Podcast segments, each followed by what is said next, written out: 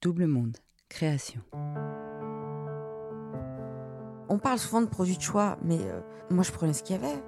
Quand j'ai envie de faire redescendre les émotions, de m'anesthésier, de sentir moins les émotions, ce que j'entreaperçois, c'est des cachets, des pilules, des médicaments.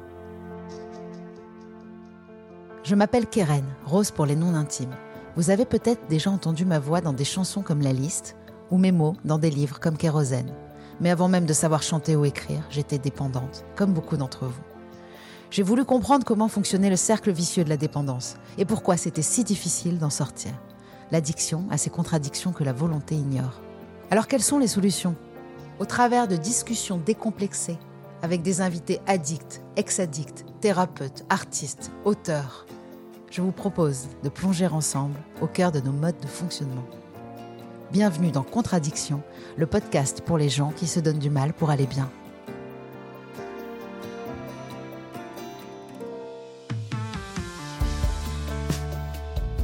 Et pour ne pas en manquer une ligne, rendez-vous sur les réseaux sociaux de Rose, de Double Monde et sur le compte Instagram Contradiction Podcast.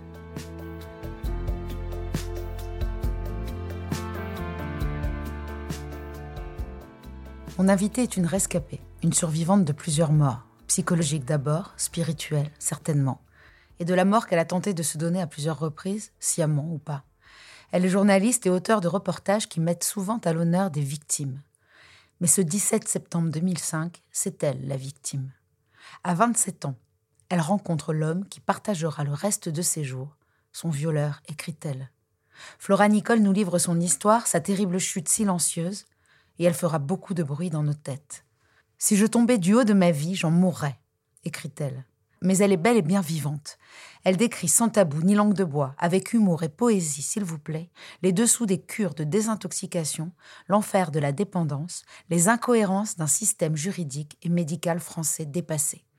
Je n'ai pas fait mon entrée dans la dépendance avec mon cocktail actuel.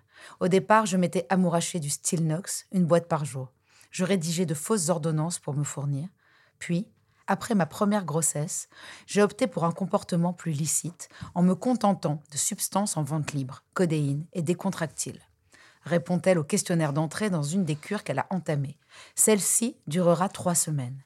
Et on s'attache à elle, à ses acolytes, à son entourage, à son courage, à sa plume, trempée trop longtemps dans un sang maculé de substances en tout genre, essorée au gré de sa première abstinence.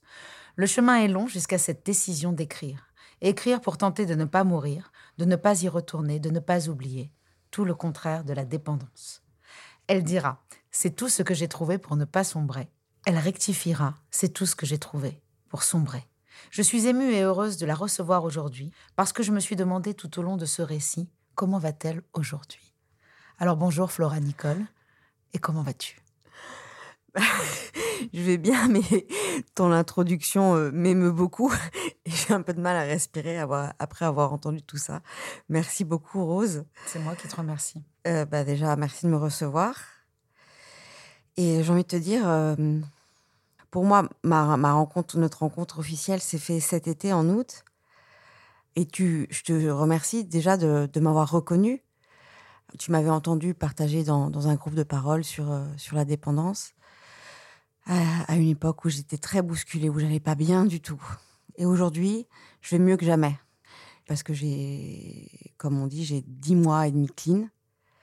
Et c'est la liberté. C'est la liberté. Euh, j'ai, euh, j'ai, enfin retrouvé mes filles, euh, voilà, libres. Elles ont retrouvé leur maman. et je suis très entourée, plus entourée que jamais. Et, vraiment, je me sens, je me sens, euh, je suis, je suis heureuse. Alors, je suis hyper heureuse euh, de te recevoir parce que ça faisait longtemps que j'avais pas lu un livre euh, aussi utile, mais surtout aussi bien écrit. Donc, on va en parler un petit peu, même si le sujet reste quand même l'addiction, la sobriété, le parcours. L'écriture, pour moi, est, tellement importante, on le sait. Ça m'a énormément, énormément plu, énormément touchée. Et parfois même, je me suis rendue jalouse de tes formulations. Euh, je demande à tous mes invités euh, quelle est leur définition de l'addiction? Est-ce que tu en aurais une qui te vient à l'esprit comme ça, tout de suite, une phrase très courte? Ah, C'est intéressant. Euh, j'ai beaucoup demandé aux écrivains que je connais s'ils consultaient le dictionnaire quand ils écrivent. Et ils me disent non. Moi, je consulte le dictionnaire tous les jours, parce que j'écris tous les jours. D'ailleurs, je le dis dans l'épilogue.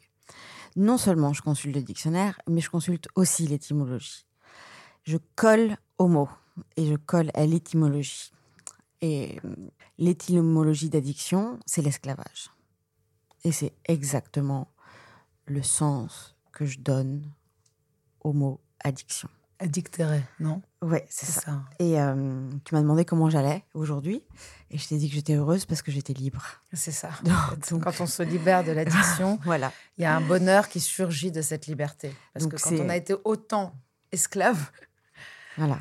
J'imagine un esclave qu'on affranchirait, euh, la joie qu'il aurait, peu importe où il habite, peu importe avec qui. Euh, la liberté, ça n'a pas de prix. Avant ce jour de, de septembre 2005, euh, quelques jours avant, j'écrivais la liste. Je, fais toujours des parallèles avec les invités et les dates. Et euh, je trouve qu'il y a quelque chose autour de 27 ans qui fait qu'on change de vie. Euh, il y a quelque chose d'assez fou. Moi, à 27 ans, je suis devenue chanteuse. À 27 ans, Janice Joplin est morte. Et à 27 ans, Flora Nicole vivait le plus grand drame de sa vie. avant ce jour, tu avais déjà remarqué une forme de dépendance à, quelques produits que ce soit. Est-ce que cette maladie, puisqu'on on sait que c'est une maladie désormais, était déjà là? Ça me donne des frissons ce que tu viens de dire. J'avais jamais remarqué, alors que récemment j'ai récemment j'ai remarqué euh, des symboles assez frappants autour des chiffres. Et euh, là, ça me donne des frissons de constater que, en effet, à 27 ans, je suis morte parce que hum, Muriel Salmona, qui est très réputée, euh, est une psychiatre sur le psychotrauma dit que le, viol, donc euh, je me suis violée le 17 septembre 2005, le viol est un meurtre euh, sans cadavre. Et j'avais pas fait le rapprochement que ouais, j'étais, j'avais été, euh, j'avais été assassinée le, le, le, 17 septembre 2005. Je dis bien assassinée parce que le meurtre, c'est c'est quand on tue sans préméditation. Euh, très mot, euh, il prémédite parce qu'il va dans les parkings et c'est un guet-apens. Euh, d'ailleurs, alors, donc forcément je suis émue. Si tu peux me reposer la question, s'il te plaît. moi aussi. si si tu avais déjà des, des, troubles dépendants, est-ce que tu sais si la maladie était là avant si elle a. Enfin, on sait quand même que c'est une maladie et qu'on l'a en soi. Donc il y a plusieurs facteurs. Euh, tu en parles bien dans ton livre. Euh, c'est la rencontre d'un produit avec une personne au moment euh, T, quoi. Donc c'est vraiment plusieurs choses. C'est un produit, une personne, le moment et tout ce qui s'est passé avant dans notre vie, tout ce qui est, toutes les circonstances, en tout cas, du moment dans lequel on consomme pour la première fois. Alors, je voyais bien qu'il y avait des dysfonctionnements, mais je n'avais pas mis le mot addiction ou dépendance sur ces dysfonctionnements ma relation avec les hommes était, euh, était vraiment teintée de dépendance affective et euh, je suçais mon pouce. C'est comme ça, ouais. J'ai sucé mon pouce jusqu'à environ 30 ans. Euh, et c'est comme ça que j'anesthésiais mes émotions. Ça marchait très, très bien. moi, je reçois les pensées du jour des narcotiques anonymes tous les matins. Et en fait, j'ai toujours l'impression que ça tombe pile. ce matin, c'était les conséquences. Avant que nous soyons abstinents, la plupart de nos décisions étaient prises impulsivement. Aujourd'hui, nous ne sommes plus prisonniers de ce type de comportement. Juste pour aujourd'hui, je penserai aux conséquences de mes actes avant d'agir. Ça fait sens? Oui, aujourd'hui, je, suis très entourée aujourd'hui et je prends plus de décisions seule. Euh, Parce qu'on sait qu'un addict euh, tout seul est, mal, mal, accompagné, c'est ça? Par exemple, euh, euh, c'est Studio Fact Édition qui a publié euh, mon livre. Rien que dans Studio Fact Édition, il y a deux éditrices qui sont super, Clarisse et, Jeanne. pour la promotion, on est accompagné de, de Gaël Job, qui est super aussi. Studio Fact Édition fait partie d'un plus, beaucoup plus grand groupe de médias qui s'appelle Studio Fact. Euh, Media Group, euh, qui a été fondé par euh, Roxane et, Jacques, qui sont aussi super, et toute l'équipe que j'ai rencontrée est aussi super, aussi bien du point de vue humain que professionnel. ouais. Donc je suis extrêmement entourée. J'ai beaucoup, beaucoup d'amis, de plus en plus qui m'entourent. Et du point de vue familial aussi, du point de vue amoureux aussi. Et vraiment, je prends plus de décisions toute seule.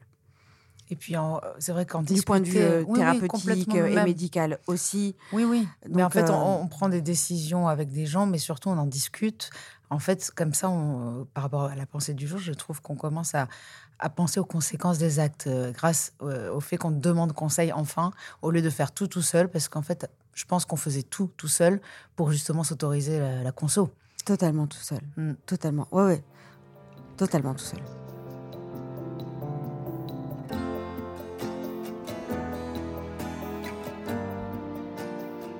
Tu as décidé de raconter ton histoire dans ce livre, en tout cas une partie de ton histoire, parce que on imagine, euh, voilà, c'est minuscule à côté de tout ce que tu as vécu. Mais Lettres de cachet aux éditions donc Studio Fact. Euh, quand est-ce que tu as commencé à écrire par rapport au fait, euh, au fait qui était en 2005 Quand est-ce que tu as commencé à écrire? Il y a eu en effet plusieurs étapes de, l'écriture et euh, je trouve la question très intéressante. La première étape d'écriture, euh, ça a été une toute petite étape d'écriture, mais qui était très très importante psychologiquement pour moi. Euh, j'étais jamais la, plus la plus grande durée de temps pendant laquelle j'étais partie de chez moi, c'était trois semaines, à savoir le temps de la cure. des proches de moi, enfin proches, oui, je le raconte dans mon livre. Ma sœur pensait que je tiendrais jamais le coup, trois semaines. Euh, d'ailleurs, je m'étais organisée. Je dis, raconte, j'avais déployé des posters euh, de, photos euh, que j'adorais dans, ma chambre d'hôpital. Et vraiment, je me suis positionnée en journaliste et j'ai vécu l'écriture comme un rempart, vraiment pour, pour tenir le coup. Le coup. ça, c'était la première étape d'écriture. Ensuite, je ne savais pas trop quoi faire de ça et je ne sais plus euh, ni vraiment quand, ni comment. Je me suis mise à écrire la nuit, sous produit. Et j'ai vécu euh, l'écriture comme une hémorragie. Ça n'a pas duré longtemps. Euh, c'était les termes techniques, c'est écriture automatique. Et d'ailleurs, je n'ai plus aucun souvenir de cette étape d'écriture. On aimerait tous écrire comme ça, amnésiquement, euh, un truc aussi beau. Mais bon, en même temps, il faut l'avoir vécu pour le vivre. Donc, je ne suis pas sûre qu'on aimerait. Mais euh, les mots choisis sont incroyables. Euh, un très bon avocat pénaliste, quand je lui ai raconté ça, m'a informé que Stephen King a écrit Cujo à peu près de la même manière. Mais quand j'ai vérifié, il, a, il a très peu de souvenirs. Moi, j'en ai aucun. J'ai deux flashs. Avec Frédéric Becbédé, on évoquait cette, cette, façon d'écrire que j'ai connue aussi, sous-produit, mais de relecture, parce que moi aussi, j'ai retrouvé des choses, des écrits dont je ne me souvenais pas. Et en fait, il n'y a pas rien. Quand on les retrouve, on se dit, mon Dieu, c'est moi et c'est fabuleux parce que quelque part, c'est le côté fabuleux parfois du produit, c'est que en fait, c'est notre âme qui crache des choses et, on ne le sait même pas. Mais ce qui est incroyable aussi, c'est de retravailler ces choses-là à Jean. Euh, qu'est-ce que tu en penses, toi? Bah, Ça, en fait, c'était la troisième étape d'écriture. Euh, quand euh, j'ai On est toujours resté en contact avec Jacques Aragonès, que, que j'ai rencontré au tout, tout, tout début, euh, à l'origine de, ma carrière de, de journaliste réalisatrice. Euh, C'était euh, grâce à Charles Villeneuve, euh, que j'ai rencontré pendant que j'étais à Sciences Po, Paris, qui m'a fait une, confiance presque aveugle commencé euh, un, un, stage pendant, mes études de Sciences Po. Et euh, Jacques euh, était encore journaliste, réalisateur, puis très vite il est devenu rédacteur en chef. On a toujours eu une relation parfaitement professionnelle avec Jacques. Après, nos chemins sont séparés. Quand on a quitté TF1, chacun notre tour. Bon, je me souviens plus de la chronologie parfaite. Moi avant lui. Et puis, on est toujours resté en contact. Et puis, euh, j'ai revu Jacques pendant que j'étais encore en communauté thérapeutique. Et lui, alors là, là on peut parler de confiance aveugle hein, quand même. Hein. parce qu'une toxicomane qui est encore en communauté thérapeutique, il, m'a acheté un, projet de documentaire qui s'appelle Le prix de la douleur, qui est une remise en question totale de l'indemnisation des victimes. Et euh, moi, j'avais complètement enterré le projet de, de, ce livre, qui avait été refusé par euh, une grande maison d'édition.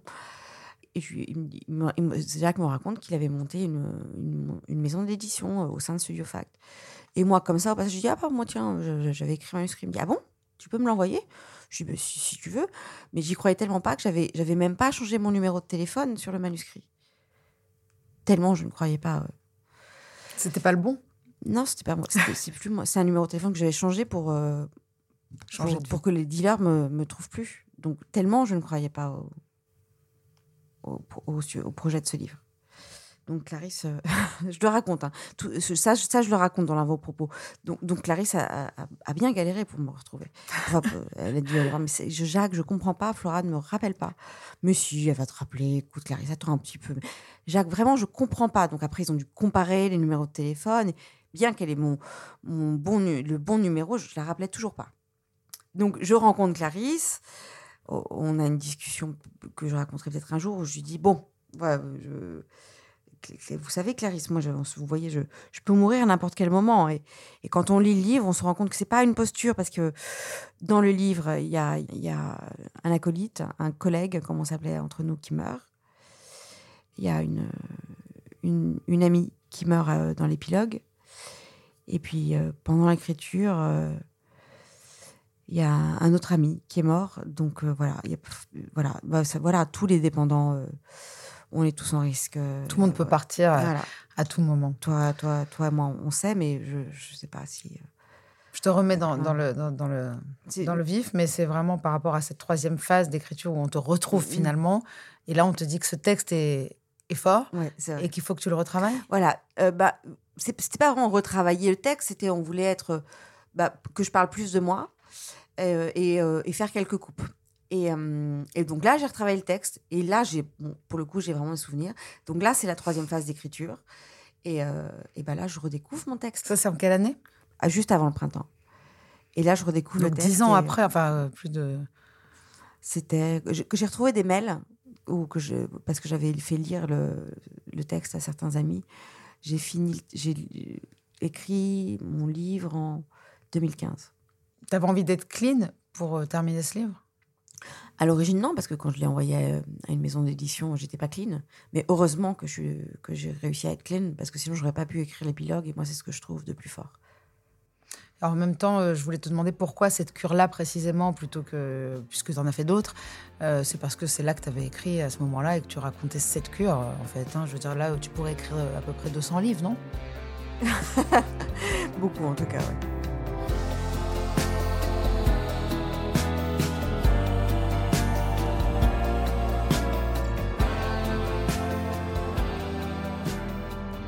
Il y a un truc qui m'a marqué parce que moi j'ai toujours peur de la rechute sur un sur une, une exaltation sur la joie.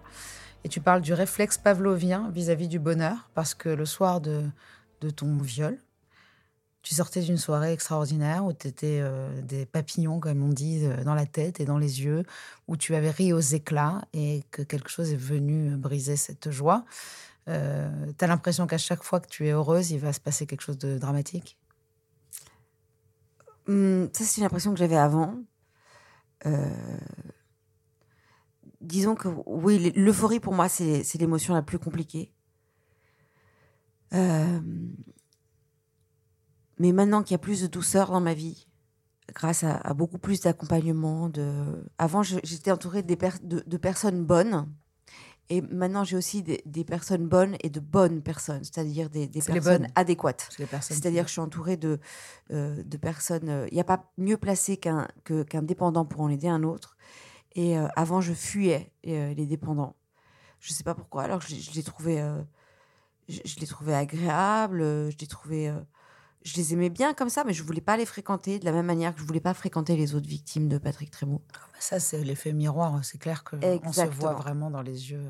Enfin, en tout cas, moi, c'est ce que j'ai aimé, mais ce qui m'a terrifié au début des cercles de parole. euh, Ça a l'air toujours un peu. Disons qu'on va même les nommer, les alcooliques anonymes ou les narcotiques anonymes. C'est- Pour moi, c'est important de le faire. Euh, on est au début circonspect par euh, l'identification. Et souvent, ça bouleverse. Et je me rappelle que j'ai été une première fois que je suis plus jamais retournée et que j'ai mis du temps à y retourner parce que je pense que c'est ça qui me faisait peur, c'est de voir euh, ce que j'étais dans les histoires des autres. Bah, moi, je fréquente plusieurs euh, groupes de parole. Je fréquente des dépendants ailleurs que dans des groupes de parole. Je fréquente des, des- victimes de viol. Je fréquente des, des, victimes de Patrick Trémaux.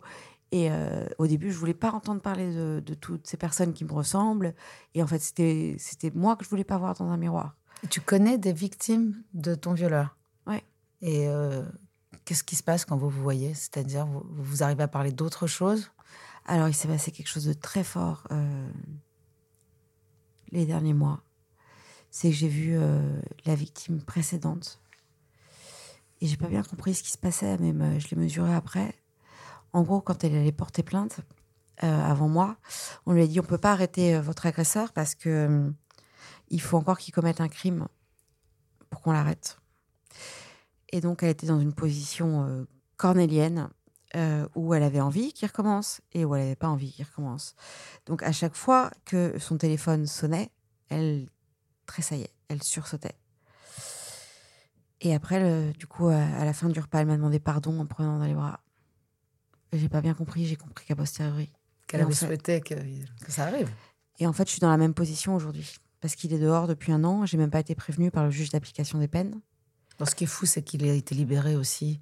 Euh, il aurait dû ne jamais être dehors. Et donc, euh, bah, par avance, euh, s'il recommence, je demande pardon à la prochaine victime parce que ouais, j'ai envie qu'il recommence pour qu'il retourne en prison. Et j'ai pas du tout envie qu'il recommence parce que je veux que personne ne souffre, ne passe par la même tragédie par laquelle je suis passée et par laquelle je passe encore, en fait, parce que moi, j'y pense tous les jours. Ce sujet, il est, il est bouleversant et hein, encore une fois, j'ai- j'aimerais pouvoir en parler euh, davantage. Mais ce qui nous intéresse ici, c'est le fait que tu es une des seules addicts à connaître la date, la date exacte de ta dépendance. Donc, euh, normalement, on ne sait pas quand ça a commencé. Tout le monde dit ça commence à peu près à partir de là. Euh, j'ai commencé à boire comme ci, j'ai commencé à boire comme ça. En fait, toi, tu n'avais pas consommé euh, de cachets, on va les appeler comme ça pour le moment, euh, avant cette date. Euh, disons que j'aimerais vraiment qu'on parle de la phar- pharmacodépendance parce que c'est complètement fou de pouvoir se droguer licitement avec des ordonnances, d'avoir des dealers de l'État en fait. Bon, l'alcool, on, en parle, on en parlera aussi peut-être, mais je veux dire, tu- en fait, ce qui est génial dans ce livre, c'est que vraiment, ça fait vraiment réfléchir sur le rôle de l'État, sur tout ce qui t'est arrivé. Parce qu'en fait, toi, tu as de, quoi euh, faire intenter pas mal de procès, euh, ne serait-ce que parce que ton agresseur était sorti alors qu'il n'aurait pas dû, ne serait-ce que parce que les, choses que tu prenais étaient licites et qu'on on interdit euh, des choses qui, tu le dis, le cannabis, qui pour toi sont des choses qui pourraient aider, au contraire. Ça, c'est ton avis, toi, on va en discuter. Donc, euh, j'aimerais bien que tu nous parles un petit peu de cette pharmacodépendance. Ah, alors là, Rose, il y a beaucoup de questions Ouais, dans ta question, pardon. mais j'ai envie de re- je vais rebondir sur ce qui me touche le plus. Euh, il, il est sorti alors qu'il n'aurait pas dû. Bah non, euh, techniquement, il, il, aurait- il aurait très bien dû sortir puisqu'on dit qu'il a payé sa dette. Mais là, je tiens à faire euh, une distinction très claire. Le droit n'est pas la justice. Les pouvoirs sont séparés. Le législateur ne fait pas la justice. Le législateur vote pour faire le droit. Il est élu et les, les hommes qui font la justice ne sont pas élus. C'est pour ça que les pouvoirs sont séparés. On ne peut pas confondre le droit avec la justice. Donc le droit a été appliqué, mais on ne nous a pas rendu justice. Ce n'est pas la même chose. Qu'est-ce que c'est que c'est, c'est, c'est caché alors? Alors, euh, je dis quelque chose pour moi qui est très important au début du livre. En anglais, on ne fait pas la différence. En anglais, on dit drug, aussi bien pour les médicaments que pour ce qu'on considère comme la drogue illicite et dure. Je sais pas si ça change les mentalités là-bas, je crois pas en fait. Non, Mais peut-être que nous, ça les changerait. Mais il faut réfléchir à ça. ça dépend des États. Maintenant, euh, il faut bien aussi faire la différence pour les addicts ou les autres. Moi, pour être honnête, j'ai consommé quelques anxiolytiques et somnifères avant. Mais j'en ai consommé quand j'en consommais. Je prenais un demi euh, Xanax, un demi Stinox, point barre. Ce qui montrait bien que j'étais pas addict. Quand je suis rentrée des unités médico-légales le 17 septembre au matin, j'ai mis, j'ai pris une poignée entière directement. J'ai pas essayé un demi ou un cachet. J'étais plus du tout dans le même état d'esprit. En revanche, les autres victimes de trémo, par exemple, la victime précédente avant moi, quand elle a pris un Xanax, elle n'a pas supporté. Elle dit, qu'est-ce que ça me fait, ça? Mais c'est horrible, l'effet. Ouais, Je moi, veux pas moi de ça. aussi, moi aussi, moi j'ai j'ai toujours eu un problème avec. euh, on m'en a donné pour subir des interventions, des choses comme ça. En fait, les antidépresseurs, c'était quelque chose, donc rien à voir. Mais tout ce qui était anxiolytique ou benzodiazépine, tous, tous ces trucs-là, moi, je ne les supporte pas. Je suis chimiquement extrêmement sensible. Euh, toi, tu dis, ce sont les anxiolytiques qui m'ont ouvert la porte des addictions. D'autres addictions sont arrivées après, du coup. C'est ça? Ouais. Lesquelles? Mais ah, on parle souvent de produits de choix, mais euh, moi, je prenais ce qu'il y avait. Et par exemple, j'ai toujours dit, non, mais l'alcool, c'est pas mon produit de choix, j'aime pas ça, c'est pas un problème.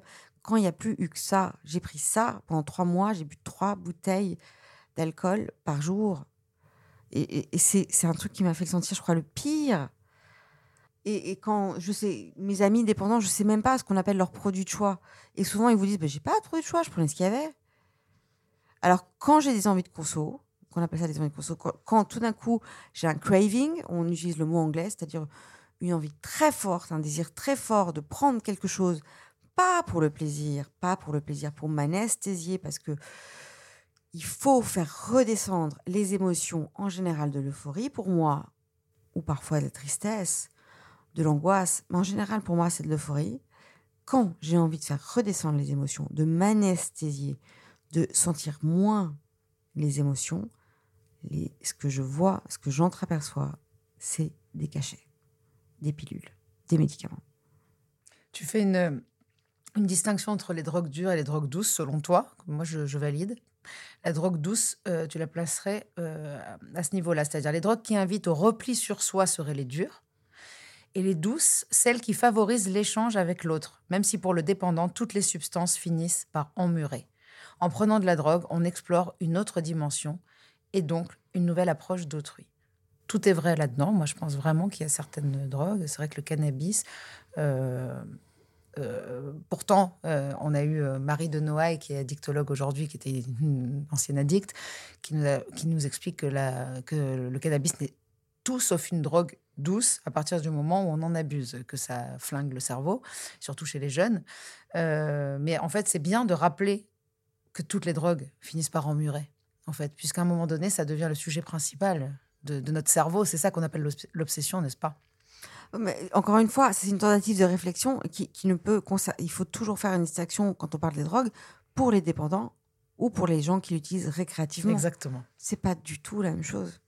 Disposer d'avoir chez Cupidon, le banquier ou la statue de la liberté serait garantir du bonheur. Ce désert de la déprime. Le bonheur ne se conjugue pas au verbe avoir, car la grammaire, elle, est raisonnable. J'ai adoré parce que ça traite vraiment pour moi du sujet de la sobriété dans sa généralité. Ça veut dire que, en effet, le fait de d'avoir, euh, je crois que moi, dans une chanson où je parle à mon fils, je dis euh, avec le verbe avoir, on n'est jamais peinard. Et, c'est vraiment ça. C'est-à-dire qu'en fait, on croit qu'on va être tranquille parce qu'on possède plein de choses, qu'on a la sécurité, le confort et tout, mais ça ne, en fait, c'est une accumulation de choses qui empêchent à la sobriété on, dit ça, on tout, et en même temps, les gens te disent euh, on n'achète pas le bonheur. Hein. Euh, ouais, je ne sais pas si je réponds vraiment à ta question, mais toute ma vie, on m'a dit mais t'as tout pour être heureuse, t'as tout pour être heureuse. Bah, le mot tout avec heureux, euh, pour moi, c'est un gros problème. C'est insupportable, Rose. Je peux pas trop m'étendre là-dessus parce qu'on va déborder du sujet, mais je t'assure, c'est mmh, insupportable d'entendre cette phrase.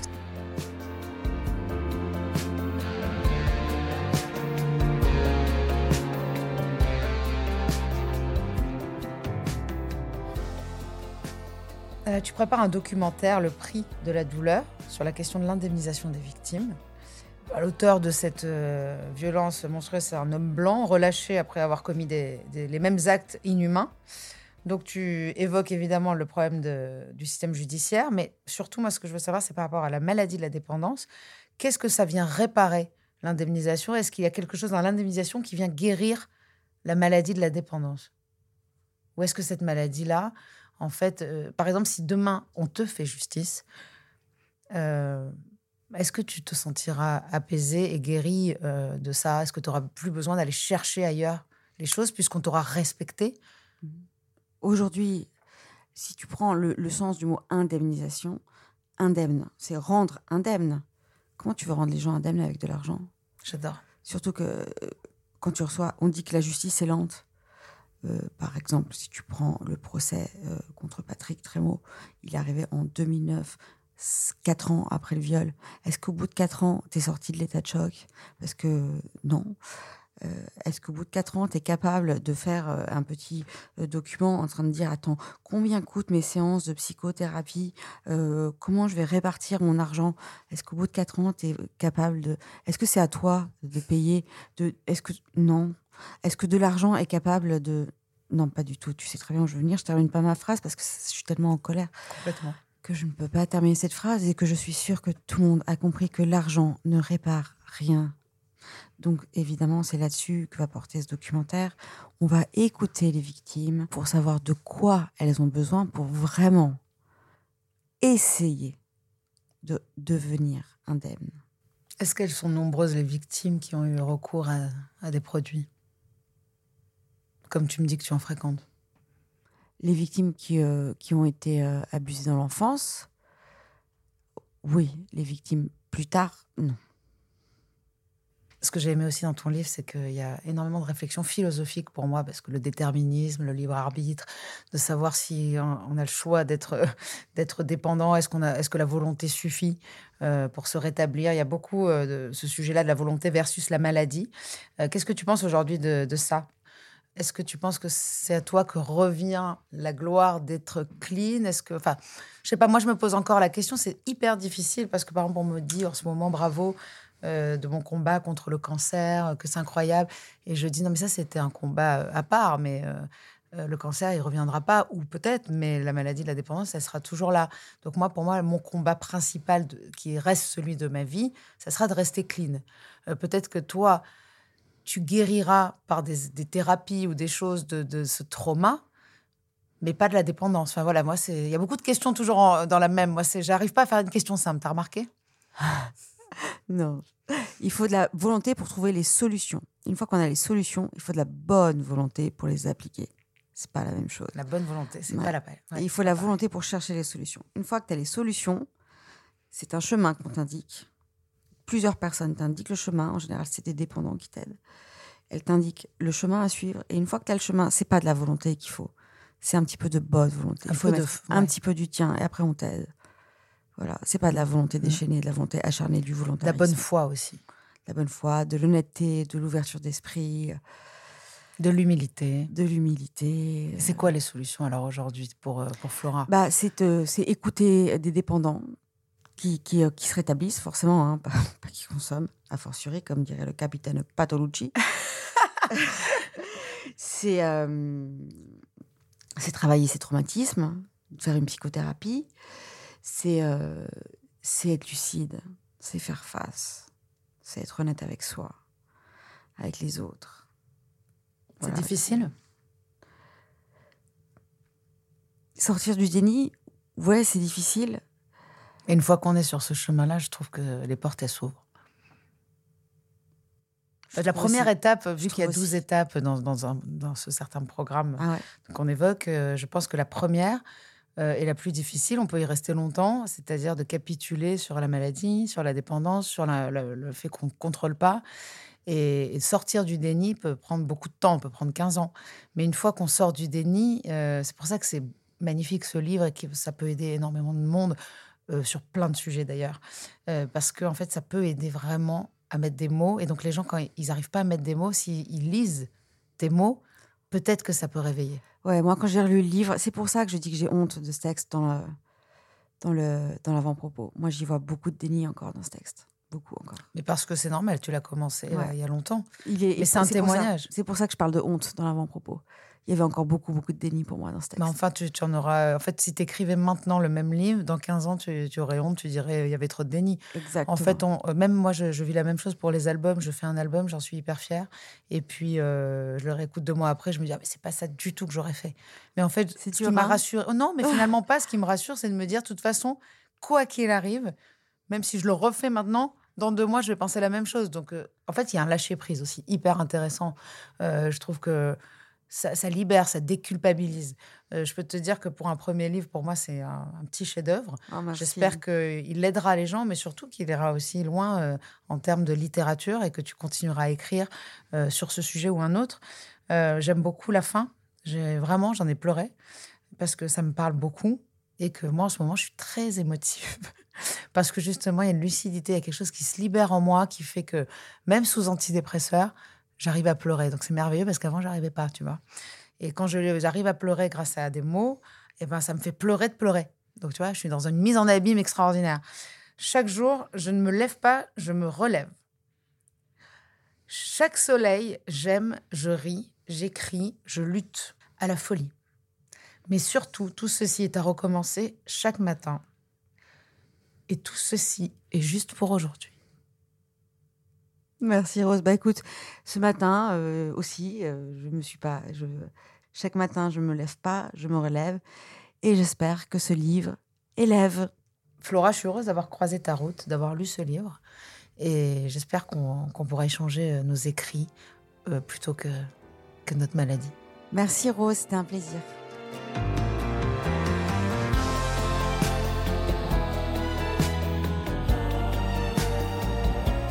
Rendez-vous chaque semaine sur toutes vos plateformes de podcast préférées.